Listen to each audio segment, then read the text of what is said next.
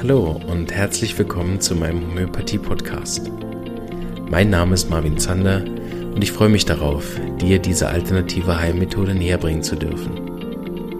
Ich werde dir die Hintergründe und Grundlagen leicht verständlich erklären, von meinen Erfahrungen und Erkenntnissen berichten und dir ermöglichen, alle Bereiche dieser ganzheitlich wirkenden Therapie kennenzulernen. Ich freue mich, dass du dabei bist und wünsche dir viele Erkenntnisse bei der heutigen Episode. So, einen wunderschönen guten Tag wünsche ich euch. Wir sind wieder live im YouTube. Ich weiß nicht, habt ihr schon mal eine Live-Episode geschaut? Wart ihr schon mal live dabei? Äh, Freue mich da auf Feedback, ob das äh, gut ist, ob das gut ankommt, ob das was bringt oder bedenkt, ah nein, ich höre sowieso lieber nur äh, das Audio. Genau. Ähm, Würde mich mal interessieren, wer da Lust hat, mir Feedback zu geben. Freue ich mich immer sehr. Überhaupt freue ich mich sehr über Feedback. Ihr wisst ja auch vielleicht, wie Social Media funktioniert. Ne? Ohne Feedback keine Verbreitung. Ohne Verbreitung keine neuen Hörer. Und ohne neuen Hörer. Genau. Bleiben wir bei den alten. Die sind eh die coolsten. Ähm, ich bin immer wieder erstaunt, wie viele Leute da seit äh, ja fast jetzt drei Jahren wirklich auch dabei sind.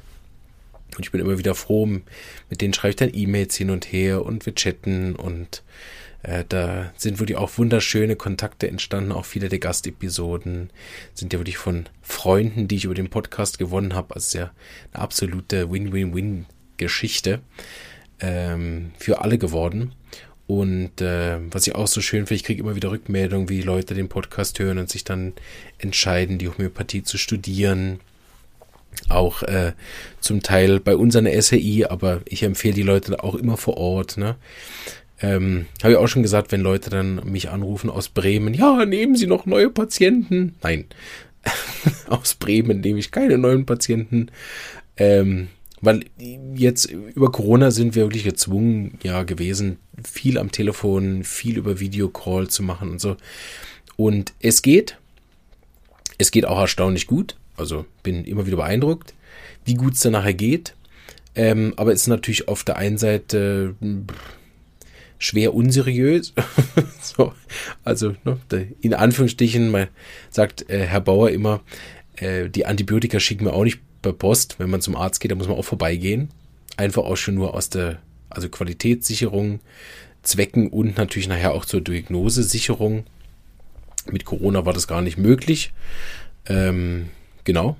Die ja oft in Quarantäne sind. Ja, sind die Quarantänezeiten so kurz inzwischen, dass das auch wieder geht. Aber viele Leute sind ja auch wieder erschöpft und, und wollen auch nicht aus dem Haus. Ne? Und dann ist immer die Frage, lässt man Leute jetzt hängen, sagt ja Pech für sie oder gibt man ihm doch was? Genau. Und das wäre dann natürlich nach Bremen über irgendwelche Ländergrenzen, also noch un unwahrscheinlicher oder unmöglicher, ähm, dass äh, ja in irgendeiner Form da noch äh, zu bewerkstelligen. Deshalb empfehle ich immer die Leute vor Ort. Deshalb auch an alle Therapeuten, die zuhören, kommt doch gern mal in den ähm, Podcast und stellt euch vor. Na, eine gratis Möglichkeit, sich der Welt äh, zu präsentieren. Weil dann ist natürlich auch so über diese persönlichen Kontakte, die empfehle ich natürlich auch äh, leichter, äh, weil ich die natürlich auch kenne. Also keine Scheu, da zu kommen. Das muss auch keine stundenlangen äh, Vorträge da sein, sondern das gibt auch kurze Möglichkeiten, einfach zu sagen, hallo, hier bin ich und das mache ich und da bin ich. Und äh, das ist äh, zwar eine sehr langfristige Sache, also ich merke das auch hier in der Schweiz. Äh, Patienten kommen über den Podcast wenig, aber immer mehr. So, ne? Also im ersten Jahr hatte ich gefühlt überhaupt niemanden, der deswegen oder wegen dem Podcast in die Praxis gekommen ist. Und jetzt äh, nimmt das zu. Problem, ich habe gar keinen Platz für neue Patienten. Ähm, genau, deshalb ähm, ist natürlich, äh, wie, wie hat mein, äh, der mit mir den Kurs gemacht hat, gesagt, Content Marketing ist ein Marathon. Also Werbung zu machen über Inhalte, sei Marathon, also nichts für Sprints. Genau, so da reicht natürlich grundsätzlich nicht einmal im Podcast zu kommen und sagen, so jetzt alle aus Bremen, kommt zu mir. Na, aber ähm, das sozusagen eine der vielen Standbeine des Marketings. Gibt ja so ein paar Regeln ne, vom Marketing, aber das wird doch nicht heute unser Thema sein. Aber ähm, wer kein Marketing macht, kann auch direkt einpacken oder so, ne? Aber oft für was ich verstanden habe davon.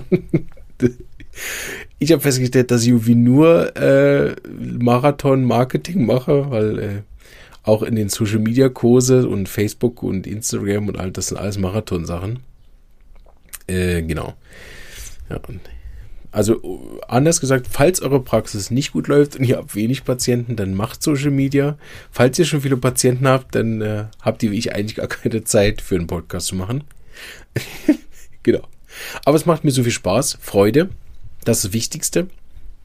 Habe ich immer gesagt. Ich weiß, Wichtigste gibt es, glaube ich, gar nicht. Ne? ist das Wichtige. Gibt es das Wichtigste? Ich glaube nicht. Das Einzigste. Ne? Gibt es auch nicht. Ähm, äh, ich habe immer gesagt, solange es mir Spaß macht, mache ich. So wie ihr seht.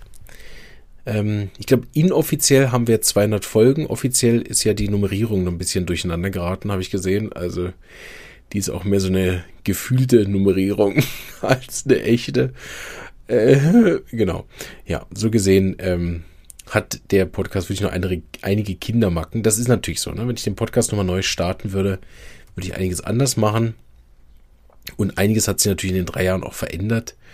Ähm, aber jetzt ziehen wir es durch und äh, ähm, machen super Content.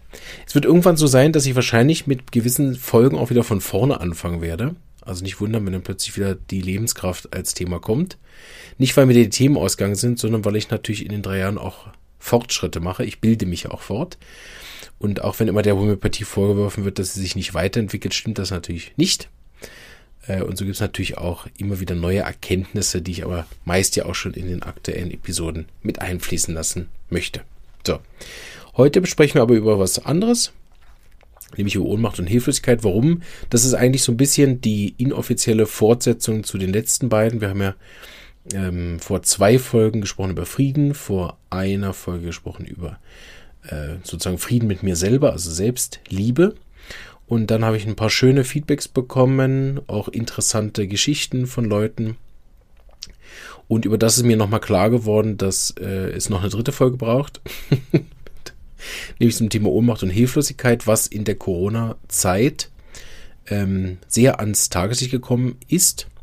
Wahrscheinlich vorher auch schon war, aber jetzt so richtig sich manifestiert, manifestiert hat und ich wirklich mehrmals am Tag seit seit Corona begonnen hat, eigentlich über dieses Thema Ohnmacht in Varianten rede. Manchmal sind es ganz kleine Ohnmächtigkeiten, über da möchte ich auch gerne einsteigen, zum Beispiel Eltern mit ihren Neugeborenen. Das ist eine super Phase, um Ohnmacht und Hilflosigkeit zu erleben als Gefühl. Aber natürlich auch im Großen, wenn ich Berufsverbot habe, weil ich äh, eine andere Impfentscheidung getroffen habe oder äh, mich ohnmächtig fühle, weil die ganzen ignoranten, ungeimpften ne, sich nicht impfen lassen. Also die Ohnmacht ist ja oft auf beiden Seiten. Das ist auch das, was so ein bisschen nachher der Fazit sein wird. Äh, Gerade in Mutter-Kind, Vater-Kind-Beziehungen ist die Ohnmacht oft auf beiden Seiten und die Hilflosigkeit zu finden. Das ist nicht immer einseitig. Und so ist natürlich nachher auch äh, zum Beispiel ungeimpft gegen geimpft ist eine super Ohnmacht gegen Hilflosigkeit. keine Ahnung, wer der Welle-Seite ist. Na, und wenn ich jetzt als Heilpraktiker mich praktisch hinter meiner Therapie stelle, ne, als, um, als Homöopath macht Impfen aus vielerlei Gründen keinen Sinn. Das heißt ja nicht, dass jemand dagegen ist, ne, aber äh, genau, ne, so, also im Prinzip authentisch und konsequent ist ne, und nicht gegen Viren in den Krieg zieht und sich auch nicht gegen, gegen Viren schützen muss, das heißt ja nicht, dass man nicht Ansteckung kennt, ne? aber Ansteckung hat halt viele andere Gründe. Ne? Und so wäre Nicht-Impfen ja nicht unbedingt ein asozialer, asolidarischer Akt ähm, des rechten Querdenkertums, ne? sondern eigentlich eine konsequente Fortsetzung der eigenen ähm, äh, des eigenen Heilberufs. Na gut, darf man ja nicht mehr diskutieren. Wie ihr seht, scheiße da drauf. Aber ähm, ne? Wobei natürlich auch dann aus der homöopathischen Sichtweise jeder, der impft, auch nicht ausgegrenzt werden darf. Ne? Also die Solidarität funktioniert ja im Moment sehr einseitig. Also die, ich sehe das genauso. Ich habe letztens einen Termin gemacht bei jemandem, äh, wo ich neu war. Und die hat mir dann geschrieben, ja, also so, das muss ich noch sagen. Also Sie können gern dann kommen an dem und dem Tag zu der und der Zeit. Aber ich nehme nur noch Ungeimpfte. Wo ich auch denke, sag mal, also das sind äh, grundsätzlich Gründe, dort nicht hinzugehen.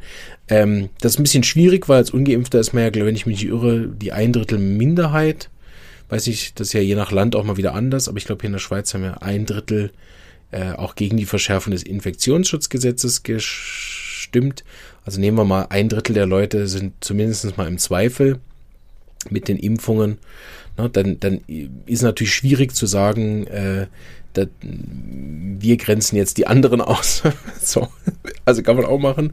Aber schlussendlich als Homöopath grenze ich natürlich niemanden aus. Ne? Also es ist auch sehr unhomöopathisch sozusagen in irgendeiner Form gegen, für so was zu sein. Ich kann ja auch nicht sagen, ich impfe mich jetzt nicht gegen den Virus, bin aber gegen Geimpfte.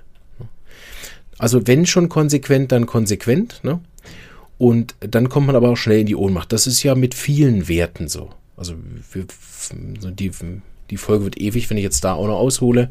Aber zum Beispiel auch Hilfsbereitschaft, wenn ich da den Wert äh, einseitig lebe, also im Extremen lebe, ne?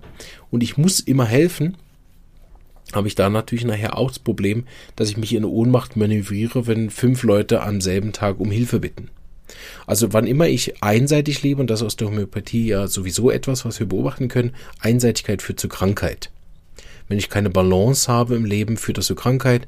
Das ist inzwischen ja auch nicht nur homöopathisch so, äh, seit 250 Jahren bekannt, sondern das haben ja inzwischen auch die eine oder andere Wissenschaftler hat das ja auch gemerkt. es gibt ja da zum Beispiel das große neue Feld der Epigenetik, die ja ähm, solche Postulate macht. Keine Ahnung, ob die noch aktuell sind, aber äh, 98% ne, Prozent aller Krankheiten sind stressbasiert. Das meint natürlich nicht diesen, oh, ich habe Stress auf der Arbeit, Stress, ne? Das meint natürlich Zellstress. Was auch immer das jetzt dann wieder ist, ne? Besprechen wir auch nicht ähm, oder diese, diese Balance aus Parasympathikus und Sympathikus, also Entspannung und Anspannung. Dann gibt es auch krankmachende Gedanken, was man inzwischen festgestellt und so weiter. Also, ne? Da ist ja die Medizin in vielerlei Hinsicht und in vielerlei Richtungen sehr blind. Ich hatte jetzt letztens eine Praktikantin bei mir, sehr interessant. Die ist, glaube ich, im sechsten Jahr ihrer Ausbildung als Arzt und hat gesagt, in den sechs Jahren hatte sie eine Vorlesung zum Thema Alternativmedizin. Also nicht Homöopathie, sondern Naturheilkunde sozusagen. Und ich meine, ich habe keine Ahnung, was ihr in einer Lektion über sämtliche Naturheilkunde-Sachen sagen könnt, außer ist alles Mumpitz, beschäftigt euch nicht damit, macht, was wir euch sagen. Ich denke, es ist wirklich die große Gefahr, ähm, es geht nicht von den Ärzten aus. Das ist natürlich, das sind oft die Leidtragenden und das sind natürlich auch oft auch Leute, die dann der Propaganda anheimfallen und mit in den Krieg ziehen, ohne zu wissen, für was genau und warum. Ne? Es sind ja im Prinzip die, die Gefährlichen, die die Ärzte missinformieren. Ne?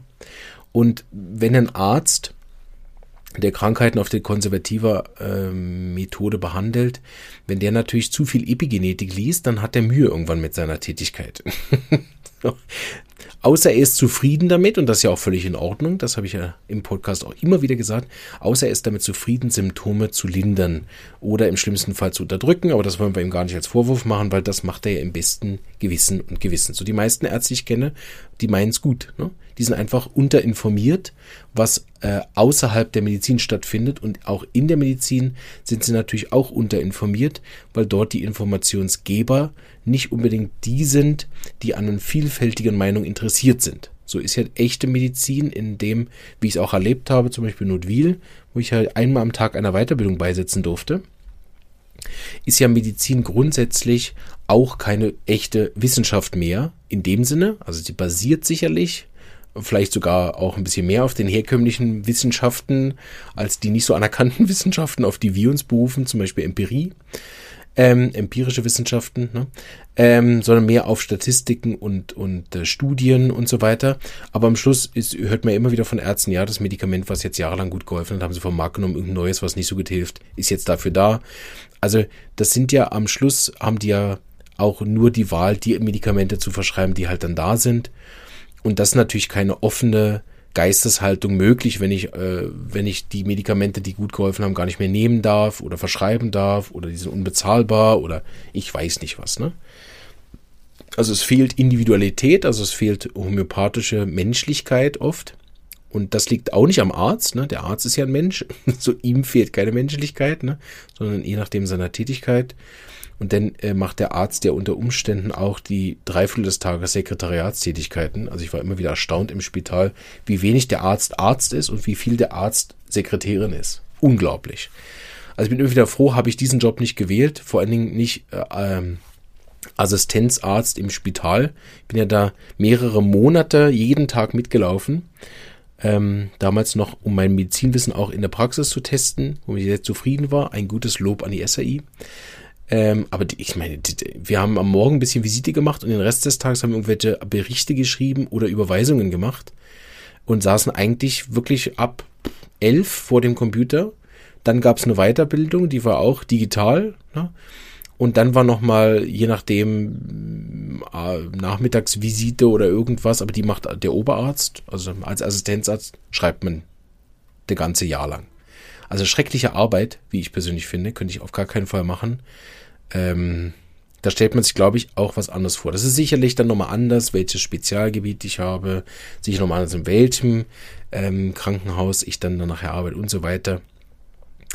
Ähm, genau. Aber da fühlen sich ja auch viele Ärzte hilflos. Ich bin damit auch mit einigen im Kontakt. Ich, die zwei Zitate habe ich, glaube ich, auch schon mal gemacht. Ne?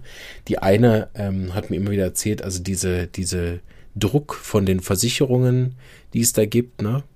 Ähm, den merken sie extrem an verschiedenen Enden. Auch die unglaublichen Kosten, die damit verbunden sind, eine eigene Praxis aufzumachen. Die ganzen Geräte und Medikamente und so weiter sind sehr, sehr teuer. Du brauchst also eine riesen Vorlage, äh, bis du da was arbeiten kannst. Und dann schreibt die Versicherung relativ genau vor, was du zu tun hast. Und auf der anderen Seite, ähm, wo, wo ich ja das Zitat auch schon mal gesagt habe, von, von einem befreundeten Arzt, der gesagt hat, also das Schlimmste ist, wenn der Patient anfängt, von seinen Beschwerden zu erzählen. so, weil jetzt kann ich mir leider nicht leisten, weil kann ich nicht abrechnen. Ne? Und deshalb ist das aus meiner Sicht, was, was Sie wahrscheinlich nicht gern hören, und das verstehe ich auch, würde ich wahrscheinlich auch nicht gern hören, oder ich höre es ja ständig und bin nicht mit einverstanden, dass das, was die Ärzte nachher tatsächlich am Patienten praktizieren, ist eigentlich keine Wissenschaft mehr. Das ist ein, ein Kompromiss, eine Conclusion und es basiert noch auf Statistiken. Und da Statistiken meines Wissens nie 100% sind, keine Ahnung, lass uns mal annehmen, es sind, ach, haben wir heute einen guten Tag, sagen wir, 95% der Leute reagiert positiv auf die Medikamente, die er da verschreibt, was wahrscheinlich nicht der Fall ist. Ne? Ähm, dann sind ja die 5% individuellen Leute einfach nicht abgedeckt, die fallen hinten runter. Und ich weiß nicht, 5% auf die Menschheit gesehen sind das ziemlich viele. Also, ne? Und äh, da es dann gut gibt für diese 5% den Homöopathen, wahrscheinlich sind es weit mehr.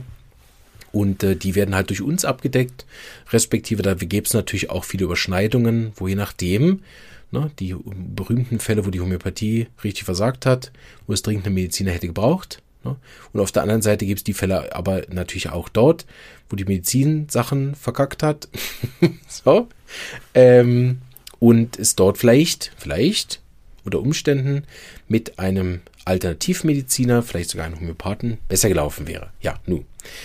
Wichtig ist aber, dass man hier, das ist ein Beispiel dafür, nachher, wo wir auf allen Seiten Ohnmächtigkeiten und Hilflosigkeiten fühlen. Ne? Also der Patient fühlt sich ohnmächtig, wenn sein Mittel nicht wirkt.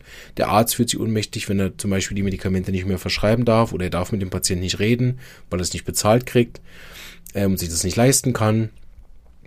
Ähm, der Homöopath fühlt sich daneben ohnmächtig, weil er dem Patienten helfen könnte, aber er als Scharlatan gebrandmarkt ist und angeblich ein Betrüger ist. so. Also am Schluss sind irgendwie alle äh, hilflos und ohnmächtig. Ähm, außer vielleicht die, die daran verdienen, wer auch immer das ist, die ominösen Hintermänner äh, im Hinterzimmer, keine Ahnung, gar, gar nicht drauf eingehen, wer nachher dann vielleicht nicht ohnmächtig ist, aber oft die, die es nachher direkt betrifft und die auch den Streit austragen, also die in den Familien sich nicht mehr einladen, weil ungeimpft oder weil geimpft, das sind ja nicht die nachher, die wissenschaftlichen Studien gemacht haben, die ja nicht 100% sind, sondern wird mit Prozenten um sich gehauen und wenn man halt zu den falschen 20 Prozent gehört, wird man ausgegrenzt. Und das ist nur logisch, ne? Weil es ist auch wieder konsequent. Ne? Wenn ich gegen die Viren in den Krieg ziehe oder ich gegen die Viren mich schützen muss, dann ist dort ja ein Konflikt. Ne? Medizin basiert immer auf einem Konflikt. Der ist natürlich auch zu beobachten. Die Frage ist, ob der ursächlich so ist. Ne? Also so wie der, Pati wie der Homöopath und der Mediziner einen Konflikt hat, ist die Frage, ist der Konflikt ursächlich zwischen den beiden entstanden? Ne? Ähm, Spoiler, nein. Und deshalb tragen ja oft Leute Konflikte stellvertretend aus für Probleme, die weit tiefer liegen. Ne? Also auch der Konflikt rechts gegen links ist ja nicht ursprünglich von, von einem äh, Linken und Rechten initiiert worden. Ne? Sie tragen den Konflikt ja nur aus. Das ist auch im Systemischen, wenn man systemische Psychologie beleuchtet, ist auch sogar in Ehestreitigkeiten oder Beziehungsschwierigkeiten im Größeren, sind dort natürlich auch die zwei, die ausagieren, äh, scheinbar die Verursacher des Problems, aber auch die sind, wenn man einen systemischen Maßstab anlegt, also einen größeren Zusammenhang herstellt, sind es oft nur äh, fortgesetzte Konflikte aus der Familie darüber. Ja, sehr spannend.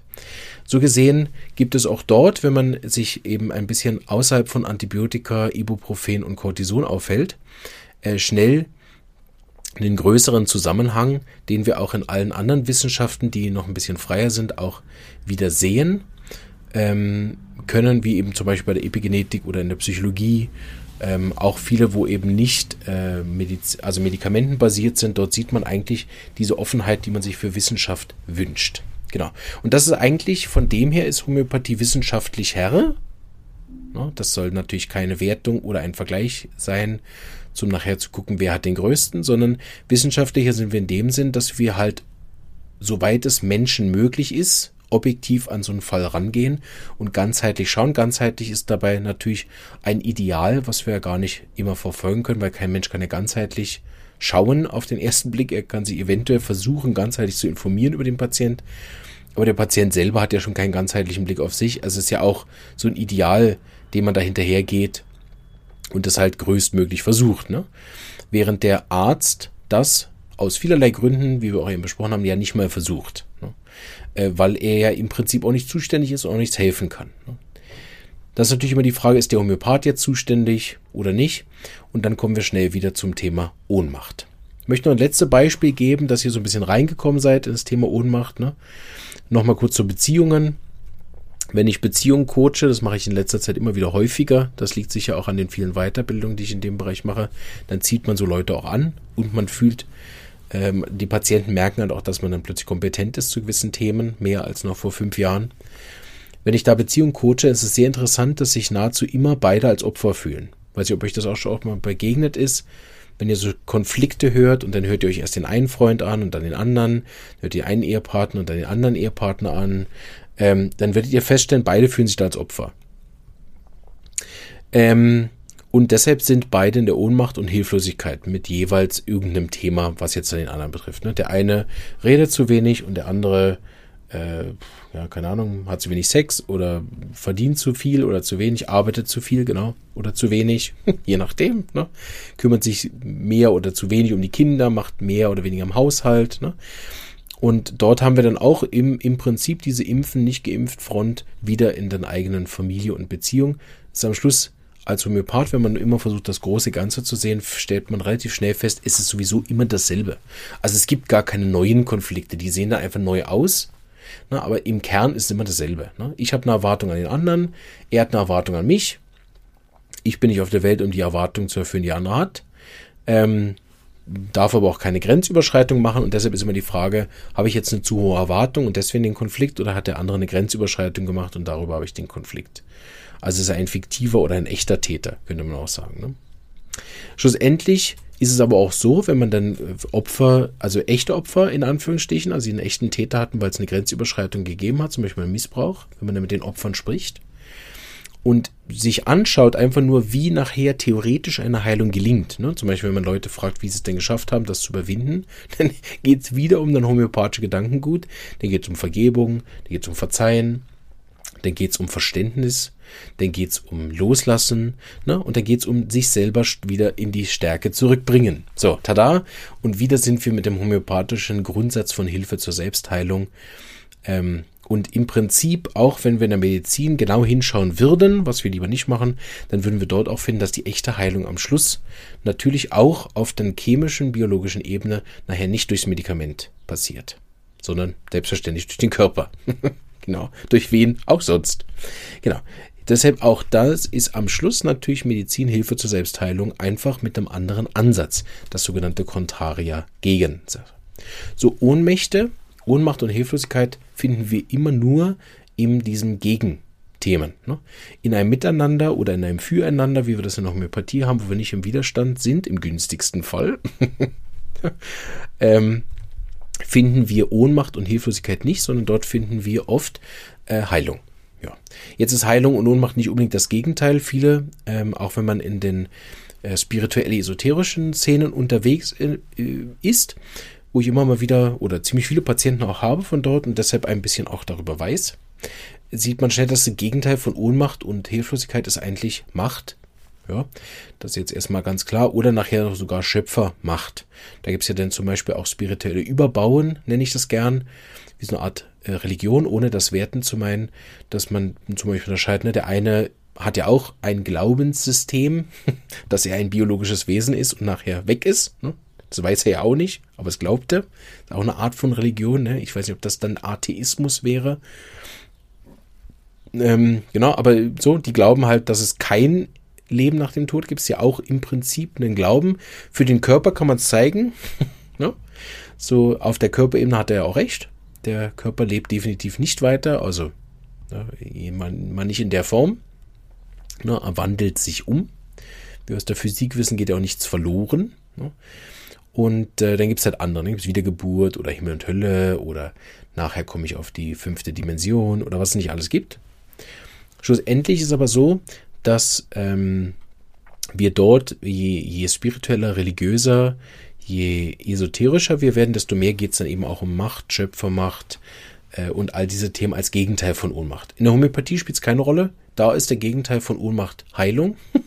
so, ähm, weil Ohnmacht und Hilflosigkeit oft zu Krankheit dazugehört.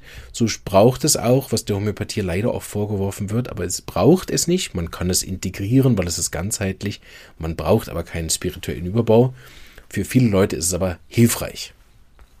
Da könnte ich auch mal eine Podcast drüber, Folge drüber machen, was ich beobachtet habe, was mit den Leuten passiert, seit die Religionen weggefallen sind und was die sich alles für Ersatzreligionen erschaffen haben und nachher genau dasselbe machen und immer noch brave Katholiken sind. Sehr spannend. Aber soll heute nicht unser Thema sein, weil wir sind schon, oh Gott, mit der Zeit weit hinten. Ja, das wird eine lange Folge.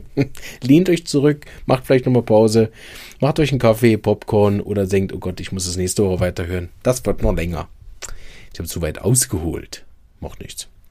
Ich hoffe, ihr seid noch dabei. Herzlich Hallo an die, die noch da sind. Grüezi. Ha, einmal tief durchatmen und weiter geht's. Also, ähm, genau. Ich möchte noch ein bisschen die Ohnmacht beleuchten.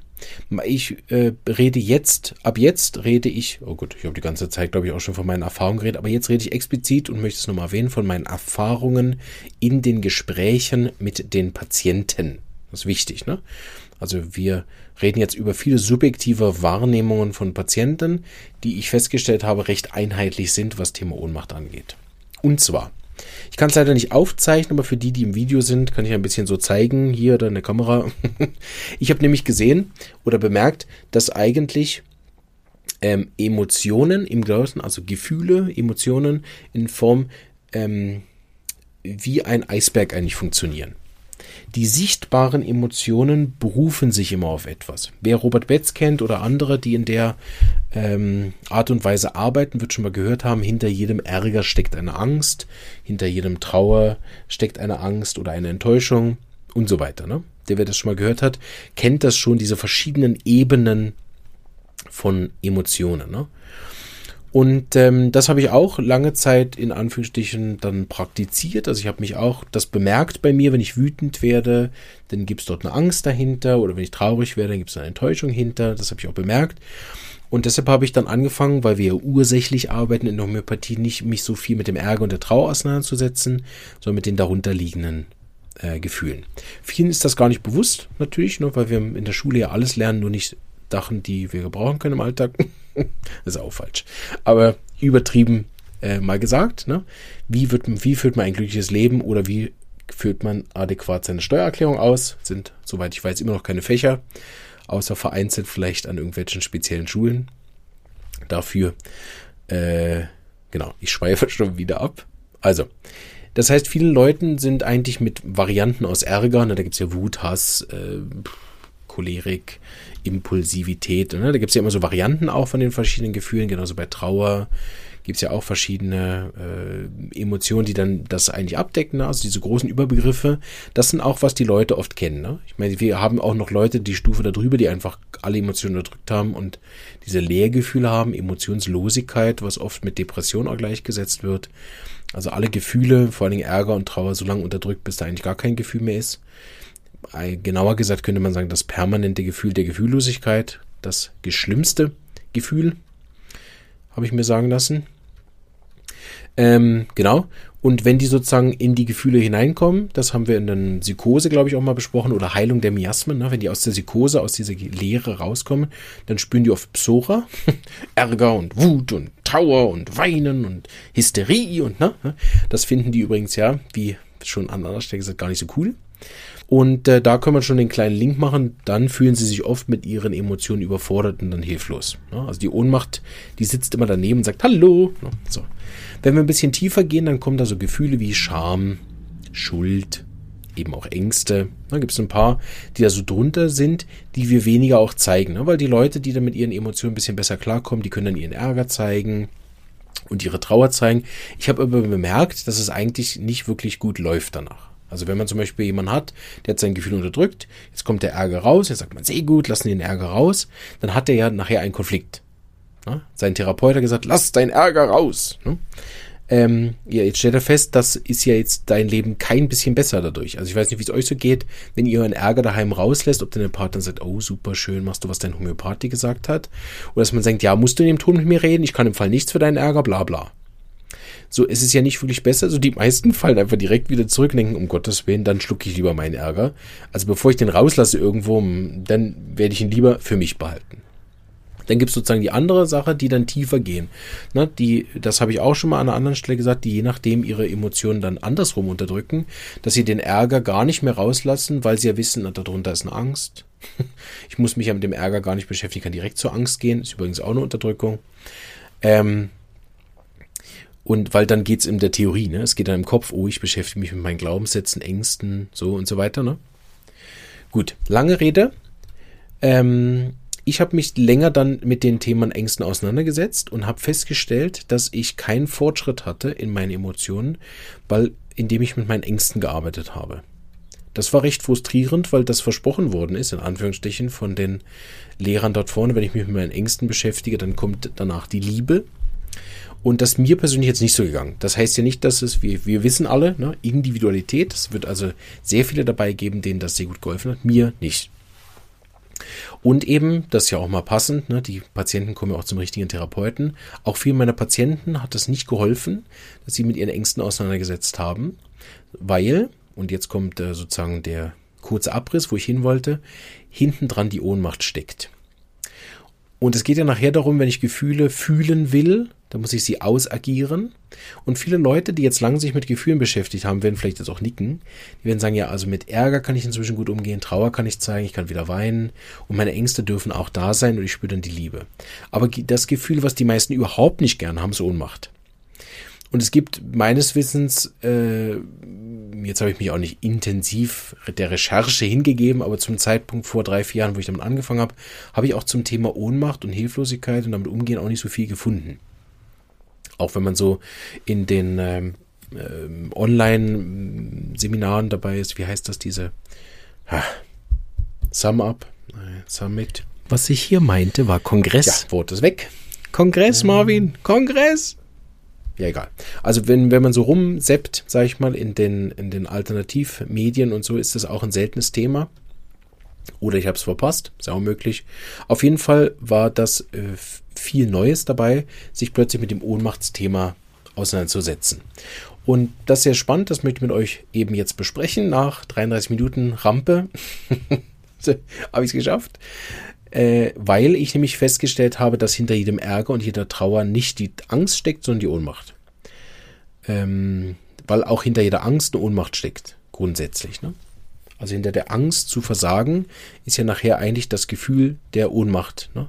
nicht dem Herr zu werden. Ne? Also auch zum Beispiel Angst, ungeimpft oder geimpfter zu sein, hat viel mit Ohnmacht zu tun. Diese Ängste, die dahinter sind also den, dem Virus zum Beispiel ohnmächtig ausgeliefert zu sein, dem Staat ohnmächtig ausgeliefert zu sein, äh, den Impfnebenwirkungen äh, ausgeliefert zu sein, der Willkür von ich weiß nicht was ausgeliefert zu sein, äh, Ängste, wenn ich mich nicht impfen lasse, meinen Job zu verlieren und dann ohnmächtig zu sein, einen neuen Job zu finden oder die Familie zu finanzieren. Also hinter jeder Angst steckt grundsätzlich erstmal noch eine andere Angst, aber das Gefühl nachher, wo was wir so fürchten, ist gar nicht so sehr die Angst, weil die meisten Menschen in meiner Praxis haben gar nicht so viele Ängste. Ne, es gibt ein paar, die haben dann Panikattacken und ein bisschen Angststörungen und so und haben auch Ängste um die Kinder zum Beispiel, aber das Gefühl, was sie nachher fürchten, ist gar nicht so sehr die Angst. Ne? Die Leute gehen ja in Horrorfilmen und vor Freefall Tower und Achterbahn und so, ne, wo wir das ja sogar noch provozieren. Aber niemand, niemand würde in einen Abenteuerpark gehen, um Ohnmacht zu erleben. Das haben wir tatsächlich hauptsächlich in den neueren ähm, äh, Themen rund um Sexualität sehr viel mich jetzt damit auch nicht viel beschäftigt, aber diese 50 Shades of Grey, ich bin gefesselt und niemand schlägt mich nur mal, äh, hat ja dann eben viel mit Ohnmacht und das Abgeben der Verantwortung an andere zu tun. Also auch, ja, ich beschäftige mich selber nicht damit, was in dem Impfstoff drin ist, sondern ich vertraue darauf, dass irgendjemand irgendwo, der die, die Sachen herstellt, äh, astrein gearbeitet hat und auch alle die Sachen angibt und seine Statistik nicht gefälscht hat und so weiter. Äh, und ich vertraue darauf, dass jemand anders macht. Äh, damit wähle ich ja auch sozusagen in Anführungsstrichen die Ohnmacht, weil ich die Verantwortung an jemanden anderen abgegeben habe. Und das ist etwas, was man sehr oft findet, dass Leute eigentlich sehr gern die Verantwortung abgeben. Und dann, wenn sie die Verantwortung abgegeben haben, viel denjenigen, der jetzt die Verantwortung hat, kritisieren. ne? weil er sie natürlich in die Ohnmacht und Abhängigkeit gebracht hat. Ne? Erst will ich, dass jemand für mich entscheidet, weil ich habe gar keinen Bock, da die Statistiken selber zu lesen, kann ich auch nicht, keine Ahnung, was jetzt im Impfstoff drin ist. Dann heißt das alles komisch. Dann stellt man fest, wenn man dann macht, dass sie zwar nicht mehr Quecksilber draufschreiben, aber es gibt dann so ein anderes Derivat, was eigentlich auch Quecksilber ist, aber anders heißt, so wie beim Zucker. Ne? dann heißt es einfach anders, was aber auch Zucker. Ähm, so dass man nachher eigentlich die Verantwortung abgegeben hat, weil man zu bequem ist, sich mit allem zu informieren oder auch gar nicht die Zeit hat. Ne? Und dann ist man eigentlich sauer auf den, der jetzt die Verantwortung trägt, ohne dass man oder man hat sozusagen vergessen, dass man die ihm selber gegeben hat. Und dann möchte man, wie zum Beispiel die Ungeimpften, ihre Verantwortung und Selbstfürsorge eigentlich wieder zurück gerne haben und sagen, ich möchte mich schützen, wenn ich das will. Und dann stellt man fest, dass so einfach es eben nicht ist, ne? weil man dann noch in einer Gesellschaft lebt und dann gibt es Ansteckungen und so weiter. So dann wird es schnell ähm, äh, schwierig. Ne? Wenn nicht jeder eigenverantwortlich ist, kann ich im Prinzip auch nicht wenigen die Eigenverantwortung zurückgeben, als jemand, der zuständig ist für alle. Ne? Das wäre wie man fünf Kinder hat und vier sagt man, was sie zu tun haben und eines macht, was es will. Das kann man schon machen. Na, aber wenn das eine sich äh, vier äh, Eiscreme reinhaut und den ganzen Tag am Computer sitzt und die anderen vier dürfen das nicht, dann gibt es schnell Unmut. Und dann muss der, müssen die Eltern anscheinend sagen, ja, ich verstehe schon, dass du gern das so machen möchtest, aber weil die anderen vier gar nicht eigenverantwortlich handeln können, musst du auch. Punkt. Ne? So ist auch total logisch, der Minderheit, also der ungeimpften Minderheit, das überzustülpen und sagen, nein, wir können leider den einen Rebell in der Familie nicht ertragen. Ähm, ihr müsst machen wie die anderen angepassten Kinder. Das soll keine Wertung sein, weil jedes Kind macht so eh so gut es kann. Aber wir sehen das in den Schulen, wir sehen es in den Ländern, dass die rebellischen Kinder, Klammer auf, das sind übrigens die gesünderen in der Homöopathie, Klammer zu, dass die nicht ins System passen. Ja, das kann man jetzt jeder finden, wie er will. Ich finde es nicht gut. Aber auf der anderen Seite, wenn man da vorstellt, eine Klasse voller Rebellen, dann sind die zwar gesünder, aber die möchte ich auch nicht unterrichten.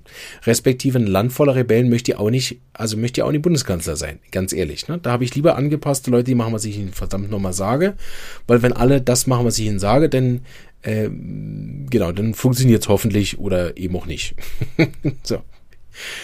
Äh, es bleibt ja nachher keine 100 Prozent. Das ist ja das, was ich oft denke. Das könnte man den Politikern und den Medizinern ab und zu mal wieder sagen, dass es keine 100 Prozent Sache gibt, sondern egal, was sie dafür einheitliche Pauschallösungen haben, es wird immer eine prozentuale Zahl geben von Leuten, die dort nicht draufpassen.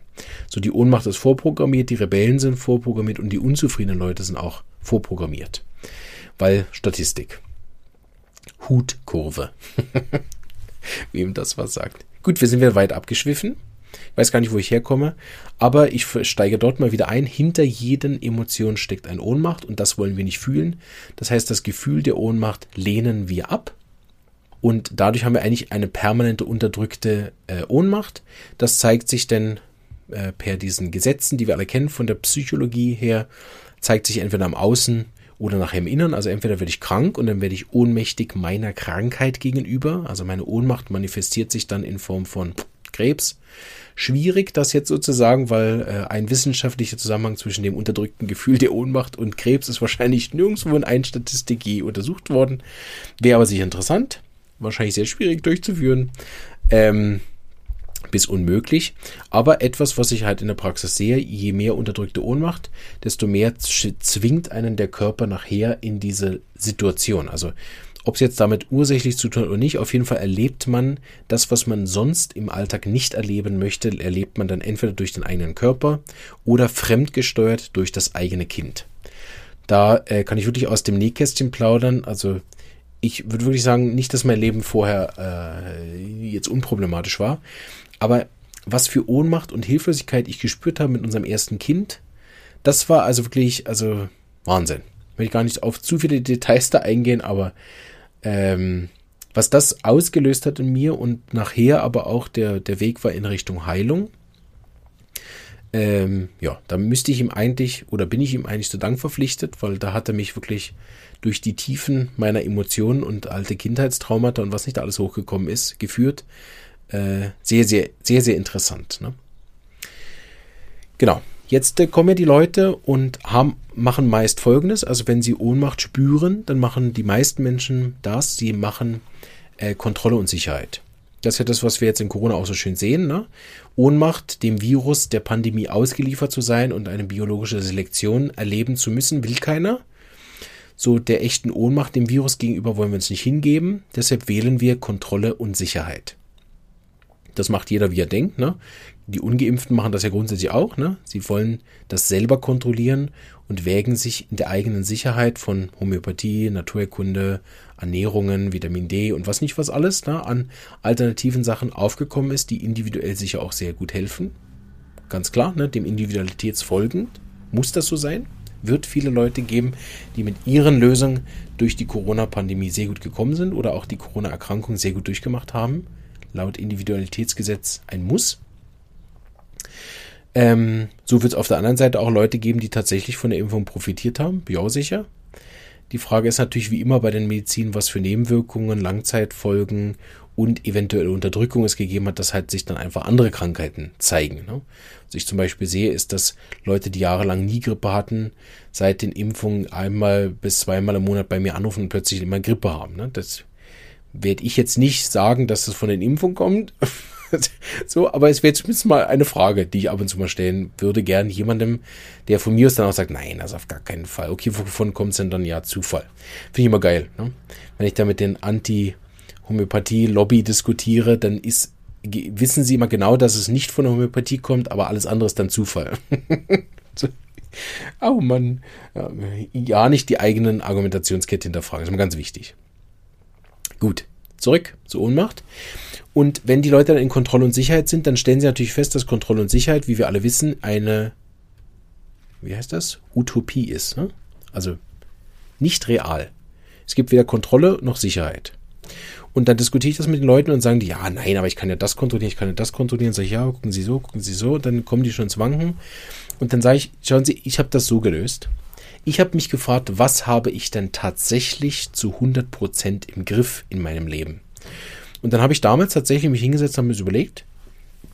Und als erstes versucht man ja im Außen, ne, was habe ich im Griff? Und da hat Corona ja gezeigt, mh, hm, nur sichere Arbeitsplätze, äh, Stammkundschaften in Restaurants, die seit Jahrzehnten gut laufen oder Theater oder so, zack, weg. Ne? Das zeigt ja im Außen, da muss nur ein Tsunami kommen, ein Meteoreinschlag, die Sonne dehnt sich in weiß nicht wie viel Milliarden Jahren oder Billiarden Jahren aus und schluckt die Erde. Also irgendwann ist eh fertig, egal wie gut wir das Klima vielleicht noch gerettet kriegen oder nicht. Also Kontrolle und Sicherheit ist ja spätestens durch die Zeit limitiert, wenn wir dann doch sterben. Also auch, schlechte Nachricht an die Geboosterten, aber auch ihr werdet irgendwann sterben. Sorry. Ähm, genau, so wird es vielleicht vor dem Coronavirus schützen, aber nicht vor dem LKW, der die 30er Zone 50 fährt und den Zebrastreifen nicht gesehen hat. Da schützt auch keine Kontrolle und Sicherheit. So, wir können maximal so Kleinigkeiten einigermaßen im Griff haben, aber sobald eine höhere Macht dazu kommt, ist auch das nicht sicher. Ich habe mich aber dann hingesetzt, nachdem ich gemerkt habe, okay, im Außen komme ich nicht so wirklich weiter, habe mich gefragt, okay, was denn in meinem kleinen Biosystem habe ich dann wirklich im Griff? so, bin also durchgegangen und habe gesagt, Herz, tja, macht mehr oder weniger, was es will. äh, kann ich jetzt nicht so, also ich meine, gibt vielleicht irgendeine so buddhistische Superfähigkeit, man den Herzschlag reduzieren kann, wie im Film bei James Bond oder so, Späßchen. Äh, man kann sich auch mega aufregen und dann bringt man den den äh, Puls nach oben oder so, okay, aber echte Kontrolle über mein eigenes Herz, schwierig, ne? Selbst bei Gefühlen, aber da kommen wir noch zu, ne? Mein Herz ist gebrochen. Hm, was habe ich dann dafür Kontrolle zu machen? Ach nee, ist doch nicht gebrochen, ne? Ähm, habe ich so durchgegangen, Milz. Kann ich meinen Milz kontrollieren? Na, viele wissen nicht mal, was sie macht. Ja, vielleicht kann man so ein bisschen den Darm kontrollieren, aber ich weiß nicht, wie das so mit euch geht, den anderen psorischen Menschen. Ne? Das ist auch so, heute vertrage ich das Gipfeli gut, nächsten Tag vertrage ich es nicht, das eine äh, Eiscreme vertrage ich gut, den Kaffee vertrage ich, den Kaffee vertrage ich nicht. Ne? Ähm, wo ich auch denke, ja, ich kann ein bisschen kontrollieren, was ich oben in meinen Darm äh, Magen-Darm-Trakt reinmache, aber ob es das dann heute mal wieder verträgt oder nicht, weil gerade, ich keine Ahnung, der Mond im Stier steht, ist wieder ganz schlecht für äh, saure Sahne. Ähm, ne, da, da hört man ja in der, in der Homöopathie, wenn man dem Patienten spricht, wirklich einiges und stellt ja dann relativ schnell fest, warum pauschale Diäten nicht funktionieren. Na, da muss man nur ein paar Wochen beim Homöopathen sitzen und sich deren Ernährungssachen anhören. Da weiß man relativ schnell, dass es eben individuell auch ist. Ne? Aber auch individuell im, in den Zeiten oder jeder Zyklus bedingt bei den Frauen und so weiter. Ne? So, auch dort habe ich nur eine Kontrolle, was ich da reingebe in den Mund, aber was nachher da drin ist, ich weiß nicht, dass, ob das jetzt schon überall so ist, aber man sieht ja, dass in den Lebensmitteln immer weniger äh, Mineralien und so weiter drin sind, weil die Boden erschöpft, weil der Boden erschöpft sind oder da sind da Pestizide drin oder keine Ahnung, irgendwelche Schadstoffe oder ich weiß nicht was, dann sind die nachher, keine Ahnung, radioaktiv verseucht, weil gab irgendwo ein Leck oder ich weiß nicht was, ne? Oder die Fische, die dann voller Pla Mikroplastik sind. Also auch dort habe ich ja nur bis zu einem gewissen Grad eine Selbstkontrolle, dass ich sagen kann, okay, ich nehme einen Apfel, aber was jetzt dann in dem Apfel äh, drin ist und ob ich jetzt den Apfel vertrage und ob der Apfel keine Ahnung was ist, ne? Ähm, ist ja dann auch wieder fraglich. Also auch dort ist die Kontrolle gering. Ähm, und dann bin ich so, habe ich so weitergemacht und habe überlegt, okay, Körperkontrolle ist relativ schwierig. so, ich kann den Kopf nach links und rechts bewegen, aber wenn ich da einen Unfall habe, ist auch schnell fertig. Also ne, so diese Kontrolle über den Körper zu haben, ist, äh, fühlt sich über eine gewisse Art ähm, auch schnell sehr ohnmächtig an, wenn man da so durchgeht und merkt, okay, der macht glücklicherweise alles selber. Also wenn ich jetzt, während ich Patienten behandle, noch den Herzschlag kontrollieren, die Atmung kontrollieren, die Verdauung und die Fortpflanzung steuern muss, hui, also Auch zum Beispiel alles rund um Sexualität. Ich meine, ich kann jetzt nur für die Männer reden, aber da funktioniert auch viel von selber, glücklicherweise. Und sehr schwierig und sehr ohnmächtig, wenn es dann plötzlich nicht mehr von selber funktioniert oder man nicht schwanger werden kann, obwohl alles in Ordnung ist. Ne? Was für eine große Ohnmachtsituation da ist. Das heißt, ich hoffe, ihr habt verstanden, worum es geht. Wir gehen noch zwei Ebenen weiter. Ne? Wie gut kann ich meine Gedanken kontrollieren? Oh, ne? Ich weiß nicht, ob da einige von euch dabei sind, die sagen, sie können ihre Gedanken immer kontrollieren. Gibt sicher einige Techniken, die ich auch gelernt habe, womit es besser geht. Und auch einige, also ich muss auch sagen, meine Gedanken insgesamt sind ruhiger geworden, aber in einer, in einer Konfliktsituation, einer Notsituation, einer Anspannung oder in, einem, in irgendeiner Emotion, also machen meine Gedanken immer noch relativ genau, was sie wollen und dann muss ich hinter mich entspannen, mal gucken, okay, okay, ja. Gefühle selbiges. Also ich weiß nicht, wer von euch der letzte Mal Liebeskummer hatte oder Angst oder eben Ohnmacht gefühlt hat und dann sagt, er kann seine Gefühle kontrollieren. Gibt sicher einige psychotische Spezialisten unter uns oder syphilitische Nichtfühler. sagen, was für Gefühle. Aber äh, genau, sag ich mal, auf den Ebene, wenn Gefühle relativ normal funktionieren, ist dort auch Kontrolle und Sicherheit nur bis zu einem gewissen Grad möglich. Und das habe ich mich dann eben gefragt, wenn ich sozusagen schon in meinem eigenen Biosystem praktisch nichts kontrollieren kann und das wenige, was ich kontrollieren kann, nachher noch individuell ist und je nach, keine Ahnung, als Gag gesagt nochmal von Mondphasen abhängig ist, dann habe ich im Prinzip auf meinen eigenen Organismus ja wirklich nur periphere Einwirkungen. Das heißt, dass das Gefühl von Ohnmacht und Hilflosigkeit im Prinzip das wahrste aller Gefühle ist. Ist jetzt vielleicht ein bisschen negativ als Conclusion. so, Ne? Aber ich meine, in Wirklichkeit, selbst wenn wir vielleicht vom esoterisch-spirituellen Gesichtspunkt her oder vom, vom religiösen her oder so, selbst wenn wir, äh, keine Ahnung, Götter oder göttliche Funken in uns tragen oder unendliche Schöpferwesen sind, dann stellt sich ja im Alltagsbewusstsein relativ schnell heraus, dass es nicht der Fall ist. Ich kann nicht fliegen, ne? Ne? Und damit bin ich ja schon mal nicht allmächtig. Ziemlich einfach, äh, einfache Beweisführung. Ne? Ähm, so gesehen kann, kann man sich natürlich jetzt drüber streiten. Ne? Den, je nach spirituellen Hinterbau ist das natürlich die Erfahrung des Nicht-Göttlichen, was ich hier mache. Auch eine spannende Idee, die man mal vordenken, nachdenken könnte. Ähm, aber es gibt auch viele andere Sachen, das soll jetzt nicht Thema sein. Ich möchte zurück zur Ohnmacht kommen, weil ich habe danach, nachdem ich festgestellt habe, ich kann eh nichts kontrollieren, zum Beispiel bei meinen Kindern war das so ein Effekt, das war so ein ganz praktischer Erfolg, den ich sofort hatte. Ich habe nämlich festgestellt, wenn ich meine Emotionen nicht kontrollieren kann, warum zur Hölle versuche ich denn die ganze Zeit die Emotionen von meinen Kindern zu kontrollieren? oder mal, sagen wir mal, auf eine gewisse Art sogar manipulativ zu beeinflussen, ne, indem ich sie tröste oder ihnen erkläre oder ihnen dann doch das Eis kaufe, was sie wollen oder ich weiß nicht was, ne? Warum mache ich denn das, wenn ich eigentlich meine eigenen Gefühle schon nicht kontrollieren kann? Das ist natürlich ein Irrtum, aus dem Irrtum heraus. Und ich habe Folgendes gemerkt. Also vorher war es so, ne, der Kind war unzufrieden drauf, dann habe ich irgendwas gemacht, dann hat es nicht funktioniert, dann habe ich mich geärgert und am Schluss waren wir beide oft ohnmächtig. Er war unzufrieden, weil er nicht das bekommen hat, was er wollte, nämlich das dritte Eis. Ich war ohnmächtig, weil ich ihm das nicht erklärt habe, dass drei Eis ihm nicht gut tun. Und so waren wir oft beide ohnmächtig und in der Ohnmacht, wie ihr vielleicht ja auch von euch selber wisst, in der Hilflosigkeit, machen wir auch einen Haufen dummes Zeug. Da sagen wir auch einen Haufen dummes Zeug. Je nachdem handeln wir sogar ziemlich bescheuert. Und hinterher denken wir dann, meine Güte, also ich sollte doch als Erwachsener irgendwie in der Lage sein, so eine Situation anders zu lösen. Ne? Ich habe mich oft ertappt in den Anfangsjahren, dass wenn er immer geschrien hat und dann hat er geschrien und geschrien, geschrien, geschrien, dass ich dann irgendwann zurückgeschrien habe und dann dachte, ja, okay, wenn ich auch keine andere Lösung habe für als das Beenden durch Schreien, ich meine, was soll er auch von mir lernen? wenn ich den Konflikt auch nicht anders lösen kann. Ne? Nachher schreiben wir beide und es ist ja nichts gewonnen. Ne? Weil ich habe dann am Schluss versucht, den Konflikt zu lösen durch Gewalt, verbale in dem Fall, ne? durch Schreien. Und der, was lernt er dann von mir? Okay, wenn man wirklich was will, muss man schreien. so hat er sich gedacht, oh, ich kürze ab, ich schreie direkt. So wurde es immer schlimmer. Er hat immer mehr geschrien, ich habe immer mehr geschrien. Irgendwann habe ich gesagt, da kommen wir nicht weiter. Weil wir auch immer in der Ohnmacht waren. Klingt jetzt schlimmer als wahr, also so oft haben wir auch wieder nicht geschrien, aber zum Veranschaulichen. Ne? Genau zurück. Das heißt, ich habe folgende Erfahrung gemacht. Als ich gemerkt habe, ich bin nicht verantwortlich für seine Gefühle, also die des Kindes, also vor Dingen nicht, wenn es um so Glacé-Themen geht. Ich meine, klar, wenn ich ihm eine geschlagen habe und dann ist er traurig, bin ich schon verantwortlich für seine Gefühle. Das kann man sich jetzt auch nicht rausnehmen. Ne? Aber auch da, wenn man ganz spitzfindig ist, ist jetzt vielleicht nicht, nicht in der Situation wichtig, da jetzt so spitzfindig zu sein. Aber ich sage das oft, ne, wenn, wenn jetzt durch, durch Kur west, bläst dieser Föhn, so ein warmer, starker Wind, den vertragen viele, ich kriege dann Kopfschmerzen. Dann sage ich immer, schauen Sie, natürlich, wenn Föhn weht, habe ich Kopfschmerzen wegen dem Föhn. Wegen des Föhns? Nein, wegen dem Föhn. Wegen dem Wind. wegen des Windes habe ich Kopfschmerzen. Okay eine Genitivfrage, äh, wo ich gerade dran hänge, aber wir machen keinen Grammatikunterricht. Also, die Frage ist, liegt es, aha, liegt es am Föhn oder liegt es an meiner Empfindlichkeit auf den Föhn?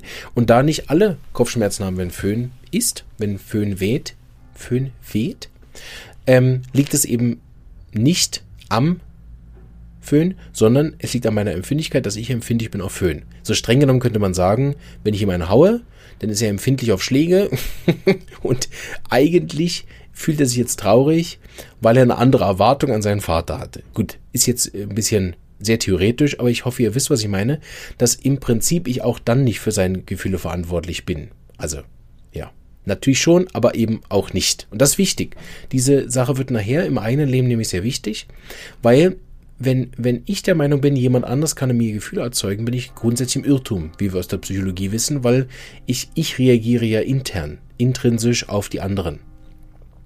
Das, ent, das entbindet natürlich den anderen überhaupt nicht von seinen Verantwortung, keine Grenzüberschreitung zu machen. Gell? Das darf man nicht durcheinander bringen. Aber mein Ohnmachtsgefühl hat immer mit mir zu tun und nicht wirklich mit dem anderen. Es zeigt sich nur anhand der Handlung des anderen. Das heißt, wenn mein Sohn durch die Gegend läuft und unzufrieden ist und ich bin jetzt unzufrieden, dass er unzufrieden ist, dann liegt es scheinbar an ihm, ne? aber in Wirklichkeit liegt es an meiner Erwartung, dass ich erwarte, dass mein Kind nicht die ganze Zeit unzufrieden ist. Die kann ich aber halten, meine Erwartung. Damit kriege ich aber als gratis, ne, 2 in 1, auch noch das Gefühl der Ohnmacht und Unzufriedenheit, das sind sogar drei in eins. ja, je nachdem sogar noch Krankheitssymptome, ne? also es ist ein Gesamtpaket an Problemen mit. Ne? Wie wir alle wissen, Erwartungen sind dann Eintrittstür für einen Haufen Probleme und Krankheiten. So habe ich Folgendes bemerkt. Als ich die Kontrolle meiner Gefühle, weil ich kann sie eh nicht kontrollieren, aufgegeben habe, und ich die Kontrolle der Gefühle von anderen aufgegeben habe und auch damit die Verantwortung immer schauen zu müssen für die Gefühle von anderen. Ne? Ich schaue natürlich, dass mein Kind was zu essen hat, aber ich schaue nicht zu seinen Gefühlen, weil bin ich nicht verantwortlich, weil nicht zuständig, weil kann ich nicht beeinflussen. Seither haben wir einen Haufen mehr Frieden daheim. Das war eine Beobachtung, eine sehr spannende. Weil ich dachte, okay, wenn ich meine ganze Verantwortung dann aufgebe und die ganze Kontrolle und Sicherheit, dann läuft es bestimmt daheim wie gestört. Der Gegenteil war der Fall, weil was als erstes passiert ist, ich habe nicht mehr mit Ohnmacht auf seine Ohnmacht reagiert. Ich habe mit Loslassen reagiert und habe dann gemerkt, dass ich in einen ganz tiefen inneren Frieden komme, wenn ich das, wenn mir das gelingt. Das war am Anfang schwierig. Heute kann ich das nach sechs Jahren, kann ich das wirklich äh, auch selber erzeugen, dass ich aus dem Gefühl der Ohnmacht rausgehe, wenn ich merke, weil Ohnmacht ist für mich inzwischen der Hinweis, dass ich wieder die Verantwortung von was übernehme, wo ich keine Chance habe. Ne? Wenn ich zum Beispiel mich verantwortlich fühle, wer sich jetzt impft und wer sich jetzt nicht impft, dann bin ich nicht in den Angelegenheiten, die ich wirklich beeinflussen kann, schon gar nicht weltweit. Ne? So kümmere ich mich um das, was ich beeinflussen kann, nämlich ob ich mich impfen lasse oder nicht und welche Konsequenzen ich dann damit trage und ob ich damit einverstanden bin. Das ist schon eine ziemlich große Verantwortung für die meisten. Auch für mich.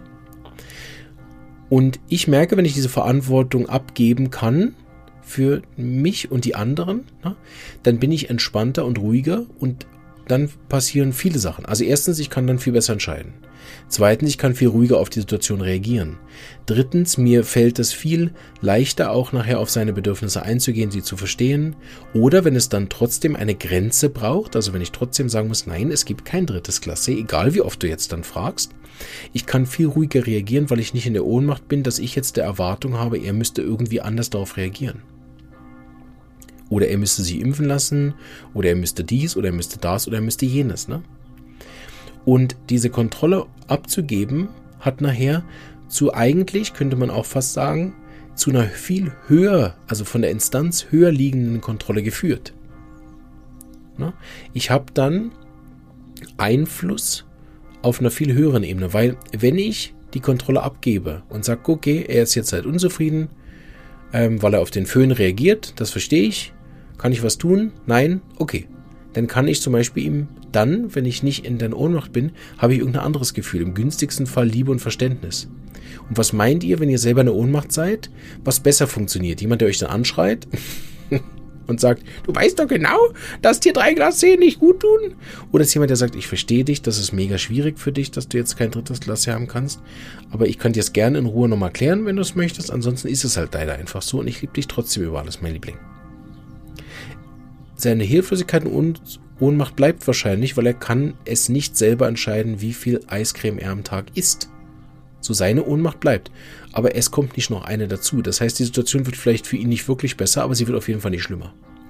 Und das ist nachher eine Erfahrung, die ich gemacht habe in der Familie, mit den Frauen, mit Patienten, mit Kollegen, mit Chefs, dass wenn ich aus der Kontrolle rausgehe, dass ich angeblich immer irgendwas beeinflussen muss oder mich in irgendeiner Verantwortung sehe für die Gefühle von anderen, dass ich dann auf einer höheren Ebene eine viel größere Kontrolle habe über meine Gefühle auf einer positiven Art.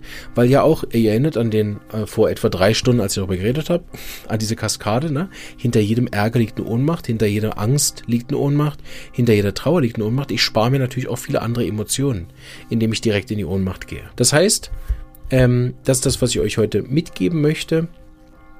Ähm, schaut euch das Thema Ohnmacht an.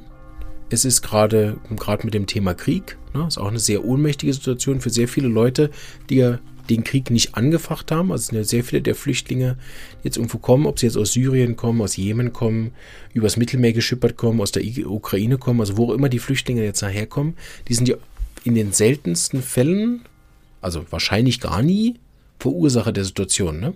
Das heißt, sie laufen im Prinzip wie wir auch vor Ohnmacht und Hilflosigkeit davon.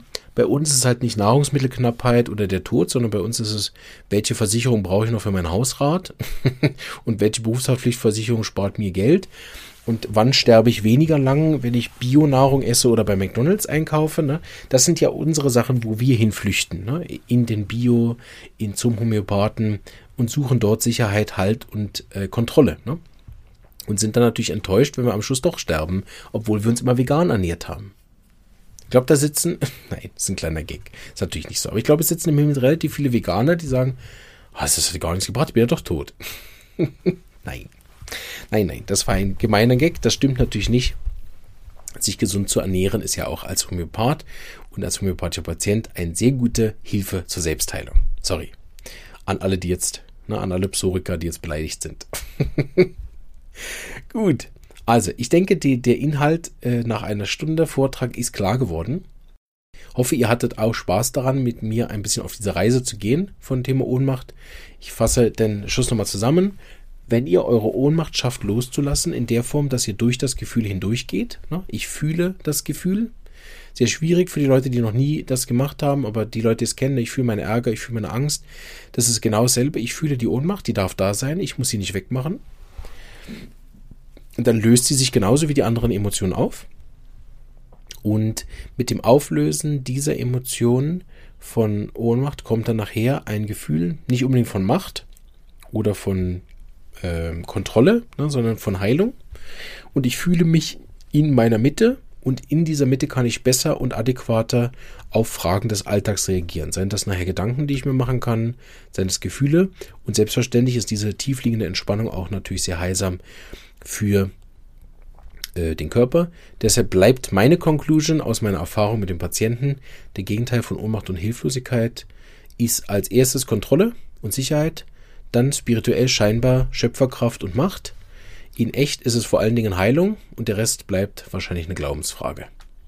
In diesem Sinne verabschiede ich mich schon mal, aber nicht ohne erwähnt zu haben, dass es viele tolle Vorträge von mir gibt, die ich euch einlade zu hören.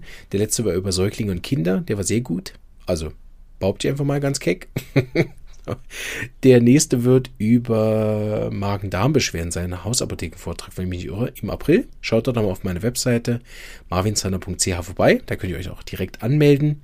Und zuletzt noch ein großes Dankeschön an die Omida, äh, die mich so toll unterstützt, nicht nur äh, finanziell, sondern auch fachlich und mit äh, Vitamin B ausstattet. So gibt es hoffentlich bald viele tolle Interviews, wenn das alles so klappt, wie wir uns das vorstellen. Und da bin ich sehr, sehr dankbar für die Unterstützung von ähm, meinem kleinen Podcast. Und wenn ihr die Unterstützung wieder auch so toll findet, schreibt ihr doch gern mal, dass ihr es gehört habt und es super findet, wenn, dass sich die Firmen der Einzelmittel, die homöopathische Einzelmittel herstellen, auch wirklich für die Homöopathie engagieren, weil sie haben ja keinen direkten Benefit davon, weil sie dürfen, verkaufen ja nichts in dem Sinne über das, über den Podcast, sondern nachher über die Drogerien.